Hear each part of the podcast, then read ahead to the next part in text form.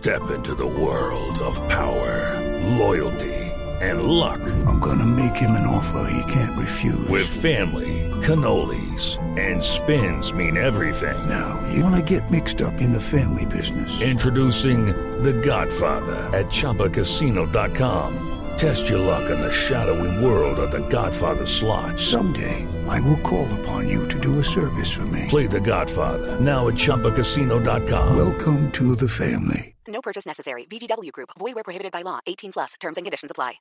Bueno, la noticia positiva y que lo ha sido estos días y me da mucha pena el burro adelante, pero adelanto, voy yo adelante, eh, y es que quiero destacar mucho la labor de Nairo Quintana. Un hombre pequeño de estatura, eh, grande en su talento ciclístico y en toda la labor que ha venido adelantando en el Tour de Francia. Me encanta, nos ha revivido momentos que hacía muchísimo tiempo no teníamos Lucho Herrera y Fabio Parra, lo hemos dicho en algunas oportunidades.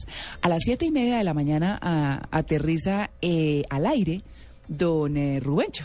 Rubén Darío Arcila. No, eso sí, pues, si quieren vibrar. Espectacular. Claro, si quieren vibrar, por supuesto. Así que noticia positiva hoy. Yo no dudo de que Nairo Quintana vaya a cumplir hoy un papel muy importante. Vaya a ser, se la va a jugar.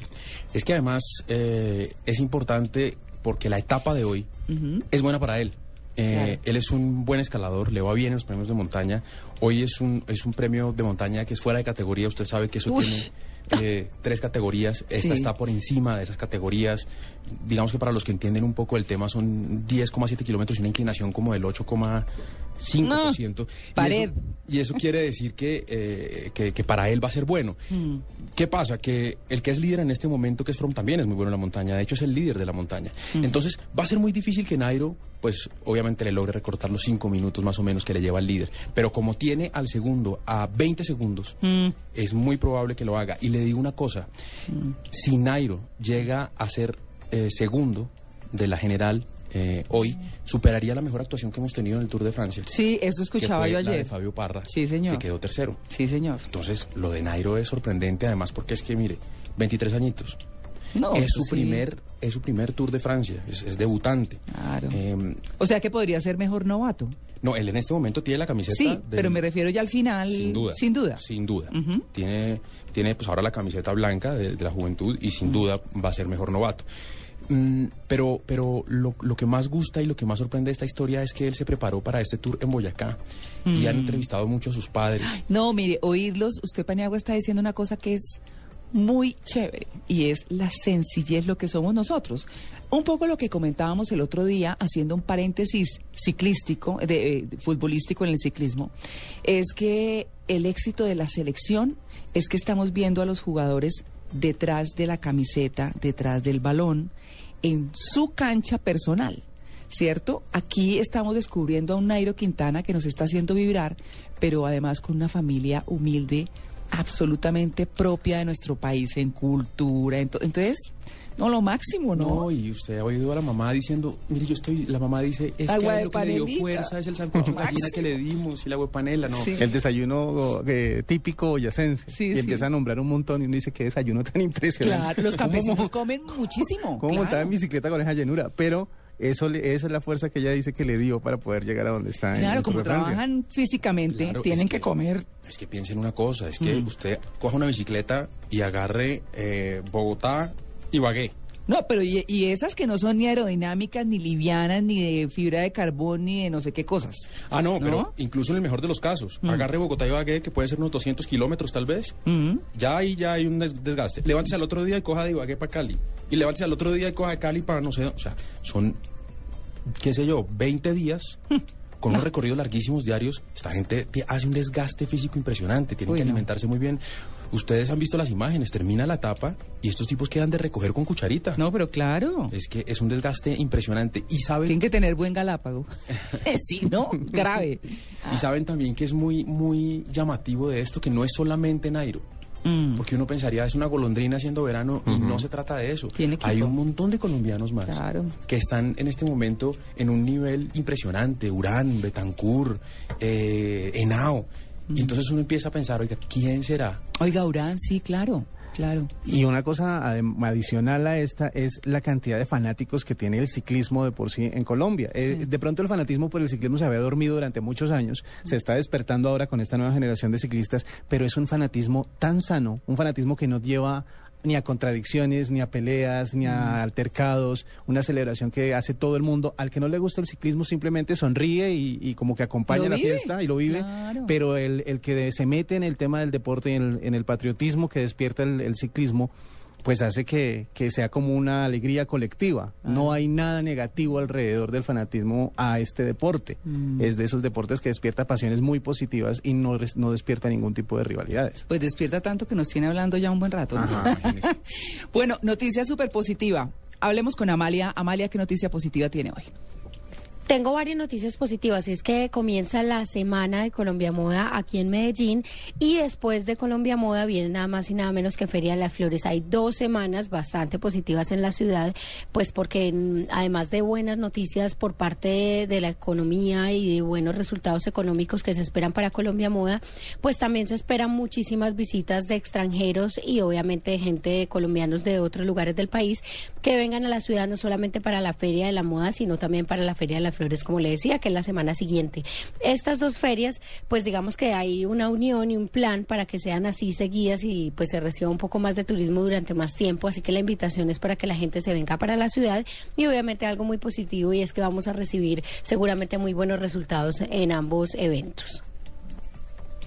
Bueno, muy bien, Amalia. Noticia positiva, mi querido W. Noticia positiva, yo me voy por el lado religioso. Eh, es como muy positiva la visita que tiene el Papa para Ah, el próximo eh, ma- 22 de, de julio en eh, Brasil. Mm. Y es por el encuentro que va a hacer con las juventudes del mundo. Mm. La visita papal siempre se ha visto como, como eh, un acontecimiento gigante en términos sociales, en términos religiosos, en términos hasta Y económicos. solemne de todos, sí. Eh, pero este papa tiene un carisma tan especial y tiene una diferencia tan grande con los otros papas que han visitado Latinoamérica que nos recuerda esa visita del Papa Juan Pablo II cuando vino a Colombia. Y recuerda a mí también... me tocó Pablo VI muy chiquita. Sí, sí, sí. Muy chi- y me acuerdo perfecto, porque no vivíamos en Bogotá. Y entonces eh, eh, me acuerdo parada con mi mamá, no sé dónde, eso sí, no, ni idea.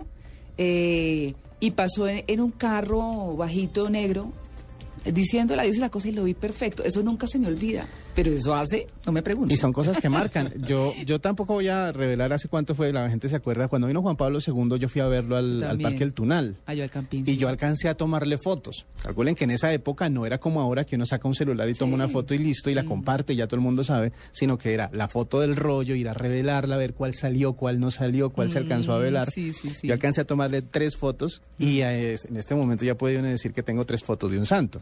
Ajá, ¿no? claro. Ah, Ah, claro. pero Pues, total, claro. Eh, las visitas papales siempre generan todo ese tipo de, de como de Y eso de fue en un papamóvil transparente, en un ¿cierto? papamóvil porque a esa altura ya había tenido Ya el había atentado. móvil para protegerlo Entonces, de cualquier... y estuvo muchos días en Colombia. Visitó Armero, visitó eh, pues diferentes lugares. Chiquinquirá estuvo también. Sí. Eh, En Medellín también en estuvo. Medellín estuvo. Entonces, eh, ese tipo de, de acontecimientos eh, crean como un movimiento muy grande en muchos aspectos y en muchos niveles pues de la sociedad. Y eso es lo que va a suceder a partir del próximo martes en Brasil. ¿Y sabe qué va a pasar eh, W? ¿Y sabe qué va a pasar eh, Paniagua y, y Amalia? Yo creo que el Papa está haciendo la tarea. Muy bien. De volver a acercar de una manera mucho más eh, amable, coloquial, sin tanta alcurnia y tanta cosa como se ha vuelto la iglesia. A- a- digamos que se está acercando más, se está volviendo más cercana a, Sí. a sus fieles, que era Y- y parte de sabe lo que se es muy- perdido. Ajá. Y es muy positivo eso porque, bueno, eh, quienes de pronto no somos muy eh, como de la religión católica, de ir a la misa y demás, pues sí tenemos como ya cierto cariño por este personaje porque lo- lo que proyecta por lo menos es bastante bueno, creería yo. Yo, yo por ejemplo, soy me ha gustado más que su labor es como la persona, lo La- que se habla de él, lo que se dice de cómo es, eh, cómo se expresa también.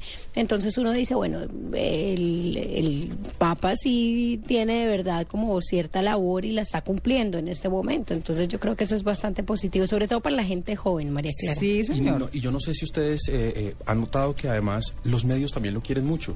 Mire, lleva dos portadas de la revista Time, Carisma todo. carisma total.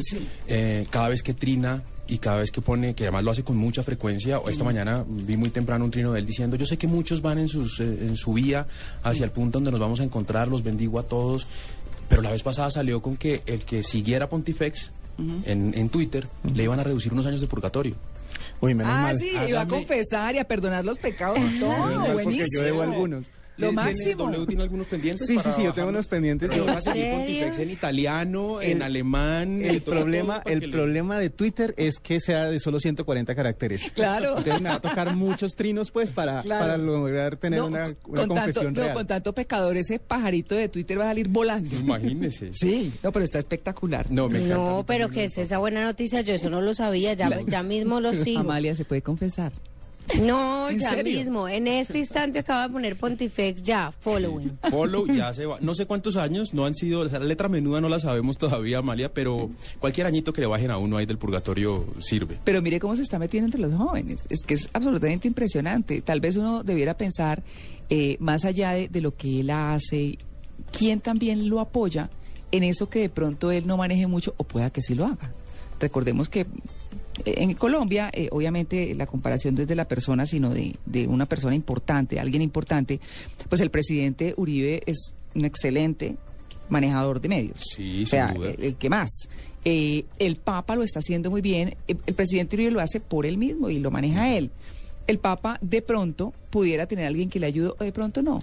No, lo tiene. Sin duda lo tiene. Sí. Él mismo ha confesado que su fuerte no es la tecnología, Claro. que él a duras penas, y lo dijo eh, recién, recién nombrado, lo dijo, eh, no, yo a duras penas la máquina de escribir. Pero Claro. tiene un equipo que lo acompaña en ese proceso de trinar y él reconoce por sí solo la importancia de las redes sociales. Sabe que son que- importantes, sabe que tiene que estar ahí. Llega a los jóvenes. que le ayude.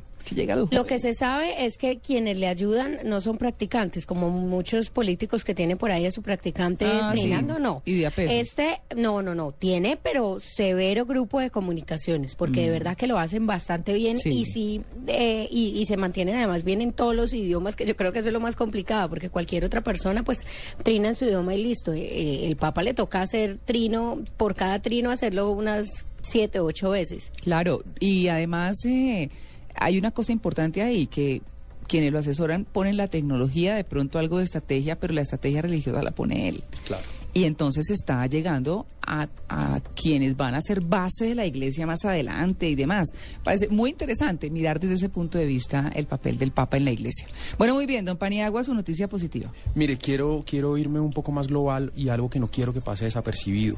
Eh, parece pequeño, pero es una noticia muy importante por los antecedentes. La próxima semana se van a sentar en Washington a hablar eh, el líder palestino Ah, con el presidente de Israel. señor. Esta es una noticia muy importante. Una intentona más, ¿no? Una intentona más. De las muchas, Dios mío. Llevaban cuatro años sin, sin voltearse a mirar, Mm. sin voltearse a mirar. Y, lo, y la gente critica mucho a Estados Unidos y, y hay quienes obviamente sienten que a Estados Unidos le interesa la guerra y que, y que es un país bélico, pero esta sentada a hablar entre estos dos líderes es gracias a Estados Unidos. Y es un tema muy importante y es un tema que hay que reconocerle a la diplomacia de ese país, de- me, me refiero Al a- a- norteamericano. a- norteamericano. Porque eh, tomarse el trabajo de sentar eh, dos eh, líderes que son completamente opuestos, incluso, pues ustedes saben que el Hamas no, el, el Hamas no, no reconoce Sí. al, al presidente palestino y es decirles, venga, paremos un poquito, bajemos la guardia, sentémonos, tomarse el trabajo. Esto no fue una charlada y una llamada. Se sentaron, hubo seis rondas de negociación para que estas personas aceptaran sentarse a hablar entre ellos.